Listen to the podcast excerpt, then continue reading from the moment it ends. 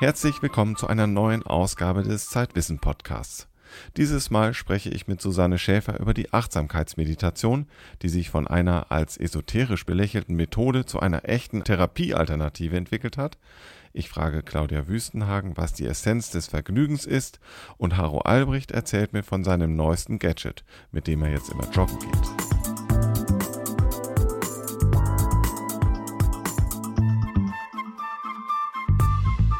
In letzter Zeit wird in den Medien viel über die Achtsamkeitsmeditation berichtet, auch bei uns. Soll sie doch handfeste medizinische Wirkungen haben. Susanne Schäfer hat sich für die aktuelle Ausgabe von Zeitwissen einmal genau angeschaut, wann die Achtsamkeitsmeditation tatsächlich wirkt. Zunächst aber mal die Frage, Susanne, was genau ist Achtsamkeitsmeditation und wie unterscheidet sie sich von anderen Formen? Ursprünglich kommt diese Form der Meditation aus dem Buddhismus. Ähm, es gab aber in den 70er Jahren einen Medizinprofessor namens John Kabat-Zinn und der hat eine westliche Variante entwickelt. Die ist nicht spirituell und für die muss man jetzt nicht extra einen Glauben annehmen. Es geht dabei darum, einfach nur zu beobachten, wie man sich fühlt oder was um einen herum passiert, ohne das dabei zu bewerten.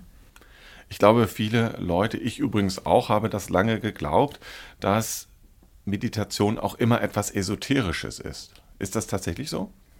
Also diesen Ruf hatte die Achtsamkeitsmeditation natürlich sehr lange, wie auch andere Formen der Meditation. In den vergangenen Jahren ist aber äh, Folgendes passiert. Es gab immer neue wissenschaftliche Studien, die dann gezeigt haben, dass äh, tatsächlich vielen Menschen die Achtsamkeitsmeditation bei ganz unterschiedlichen Beschwerden hilft. Inzwischen ist äh, dadurch eher das Problem entstanden, dass die Achtsamkeitsmeditation so sehr in Mode ist, dass inzwischen auch Laienkurse anbieten.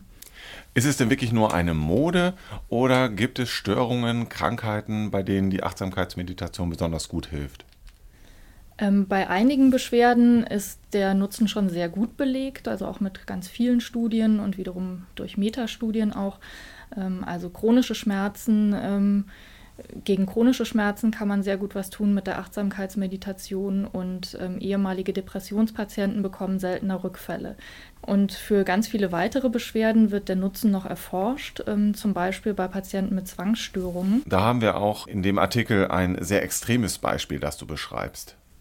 Ja, genau. Ich habe mit einem Patienten gesprochen, der eben solche Zwangsstörungen hat. Ähm, und zwar sieht es bei dem so aus, der muss sich öfter vorstellen, wenn er zum Beispiel ein Messer in der Hand hat, dass er damit jemanden ersticht, ähm, obwohl er von sich sagt, dass er wirklich ein ganz gutmütiger Typ ist. Und der leidet wahnsinnig darunter und hat eben auch Angst, dass er vielleicht im Inneren ein schlechter Mensch ist. Und dem hat jetzt ein Kurs in Achtsamkeitsmeditation dabei geholfen, solche Gedanken eben nur als einige Gedanken zwischen ganz vielen anderen zu betrachten und diese Gedanken dann eben wieder weiterziehen zu lassen, ohne sich daran festzuhängen. Ähm, und der hat diesen Kurs eben gemacht im Rahmen einer Studie an der Uni Freiburg und ja, das wurde jetzt gerade ausgewertet und zeigt ganz vielversprechende Ergebnisse. Wie ist es denn mit dir und mir? Ich nehme jetzt mal an, wir sind beide einigermaßen normal, haben keine ernsthafte Störung. Bringt es denn uns auch etwas zu meditieren? Ja, also Stress ist eine der Sachen, wo die Achtsamkeitsmeditation wirklich sehr gute Wirkungen zeigt. Das ist ganz deutlich belegt. Und wenn ich jetzt vielleicht an einer Störung leide oder mich unwohl fühle und ich suche jemanden, der mir das Meditieren beibringt, äh, woran kann ich erkennen, dass der seriös ist, dass er kein Scharlatan ist, der mir nur was verkaufen will? Naja, aufpassen sollte man natürlich immer bei übertriebenen Versprechen. Äh, ich habe zum Beispiel bei meiner Recherche Bücher gefunden, die versprechen, dass man ganz schnell abnehmen kann mit Hilfe von Achtsamkeit, also eine Achtsamkeitsdiät angepriesen haben.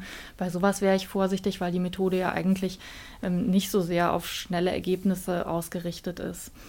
Ähm, aufpassen würde ich auch dann, wenn die Anbieter zum Beispiel sehr geschäftstüchtig daherkommen. Ähm, einer, der hat sogar eine Geld-Zurück-Garantie angeboten, wenn man nicht sofort glücklich ist nach der ersten Stunde mit ihm. Da würde ich aufpassen und ähm, sicher gehen kann man, wenn man den Anbieter sucht, über die Internetseite www.mbsr-verband.de. Dieses Kürzel MBSR steht für Mindfulness-Based äh, Stress Reduction. Das ist eben diese westliche Variante der Meditation, die Achtsamkeitsmeditation. Und dieser Verband ist eben ein Zusammenschluss von Trainern, die mehr auf Qualität achten und nicht so sehr darauf, das große Geld zu machen. Jetzt würde ich ja zum Abschluss des Gesprächs am liebsten einmal Om machen, aber du hast mir erzählt, dass man das gar nicht macht beim Meditieren, oder? Bei einigen Meditationsformen bestimmt, aber bei der Achtsamkeitsmeditation muss man solche Sachen nicht machen. Also da muss man auch nicht lange im Lotussitz leiden, ähm, sondern da kann man äh, einfach sich auch bequem hinsetzen oder hinlegen und dann ein bisschen einfach ähm, beobachten, was mit einem passiert. Das war Susanne Schäfer über die Achtsamkeitsmeditation. Mehr über das Thema und ob es das Meditieren auch auf Rezept gibt, erfahren Sie in der aktuellen Ausgabe von Zeitwissen.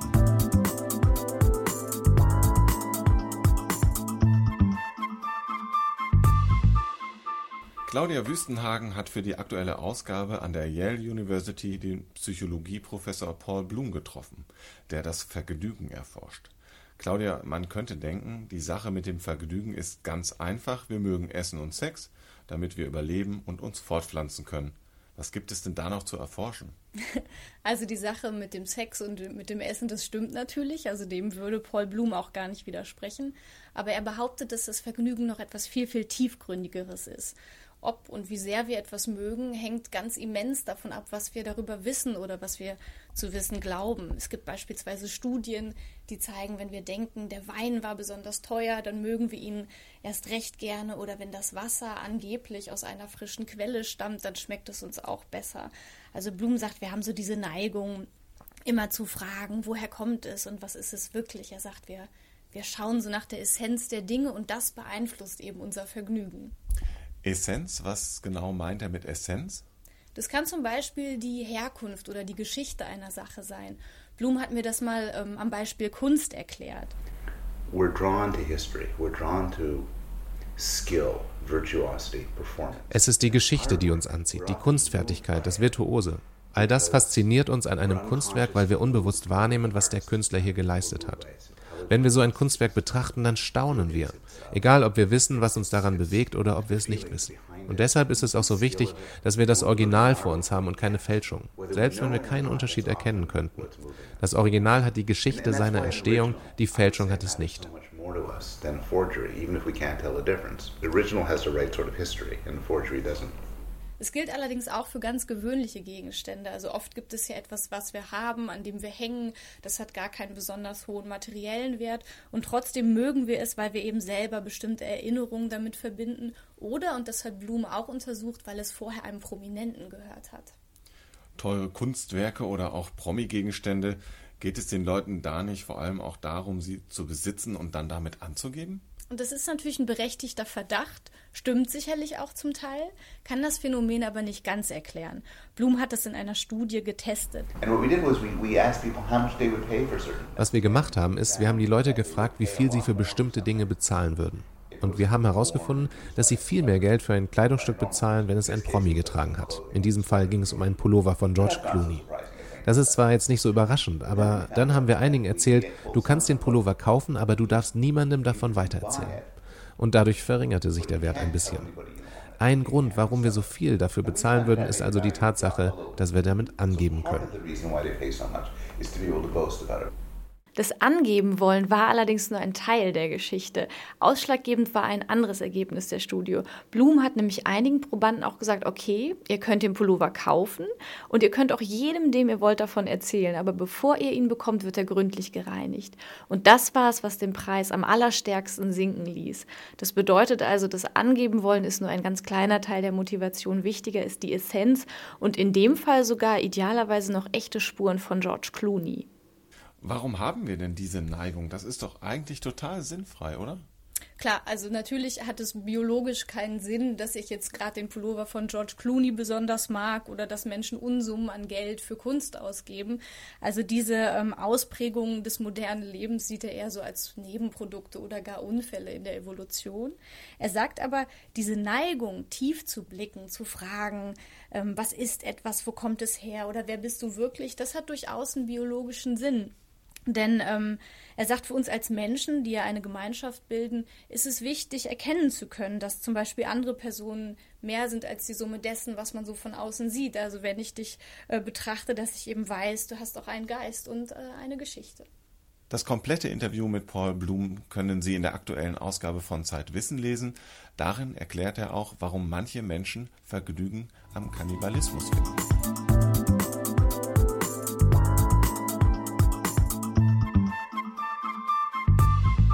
Neben mir sitzt jetzt Haro Albrecht, der etwas tut, was er lange Zeit nicht getan hat, nämlich beim Joggen Radio hören. Warum hast du das denn lange Zeit nicht getan und was hat sich geändert? Naja, jedes Mal, wenn ich das versucht habe, ähm, ist mir aufgefallen, wie sehr das alles knistert und knastert und rauscht, äh, weil die Antennen dieser kleinen Radioempfänger eigentlich nicht geeignet sind, dafür guten Empfang zu haben. Und jetzt habe ich mir ein neues Gerät gekauft von äh, der taiwanesischen Firma Sangean, ein Empfänger, der äh, Digitalradio empfangen kann und gleichzeitig mobil ist. Und das führt dann dazu, dass du knisterfrei hören und joggen kannst? In der Tat, äh, ich habe es ausprobiert, nicht nur beim Joggen, sondern auch zu Hause mit Kopfhörer auf durch die Wohnung gehen. Das geht also auch in Räumen. Äh, völlig knisterfrei, hervorragende Klangqualität und das ist seit neuestem mit dem neuen DAB Plus Standard gut möglich. Und kann man damit durch ganz Hamburg gehen und knisterfrei Radio hören und auch noch über Hamburg hinausfahren? Oder ist das so ähnlich wie beim DVB-T, beim digitalen Fernsehen, dass es irgendwann den Empfang verliert? Also in Hamburg habe ich es nicht ausprobiert, ob es überall funktioniert. Ich gehe aber mal davon aus, dass das der Fall sein wird. Wenigstens die Karten für DAB Plus zeigen an, dass Hamburg gut versorgt ist. Aber in der Tat beim Autofahren, also aus Hamburg raus in Richtung Hannover, war es dann so nach 20, 30 Kilometern Schluss, ähm, was sehr schade ist. Es gibt auch entsprechende DAB Plus Empfänger für das Auto. Würde ich mir vielleicht sogar anschaffen wollen, aber im Moment muss man sagen, ist es die Versorgung noch nicht flächendeckend gewährleistet. Und was hörst du dann da? Die ganzen Sender, die du auch über normales Radio dann in Hamburg empfangen würdest? Oder gibt es auch spezielle Sender, die nur über DAB Plus zu empfangen sind? Ich habe tatsächlich eine ganze Reihe von Sendern gefunden, die ähm, so gar nicht im Angebot des UKWs sind. Ähm, aber ich höre vor allen Dingen Deutschlandfunk, Deutschlandradio in sehr guter Qualität. Und dann gibt es noch Deutschlandwissen, äh, was meines Wissens auf UKW, UKW gar nicht zu bekommen ist ist, glaube ich, ein reiner Internetradiosender normalerweise, ne? Ja, ich habe da auch äh, irgendein äh, Klassikradio äh, gefunden, einen Sender namens Elf und äh, so ein paar andere Sender, von denen ich noch nie gehört hatte. Also es erweitert im wahrsten Sinne des Wortes das Spektrum. Was kostet denn das kleine Gerätchen, das du da jetzt äh, mit dir rumführst? Ja, das ist der kleine Haken bei der Sache. Äh, der kostet, dieser kleine Kasten, der so ungefähr so groß ist wie eine Zigarettenschachtel, ähm, kostet 100 Euro. Gut, 100 Euro dafür, dass man kein Knarzen und Knistern mehr hört. Für den einen oder anderen ist es das wert. Unter anderem für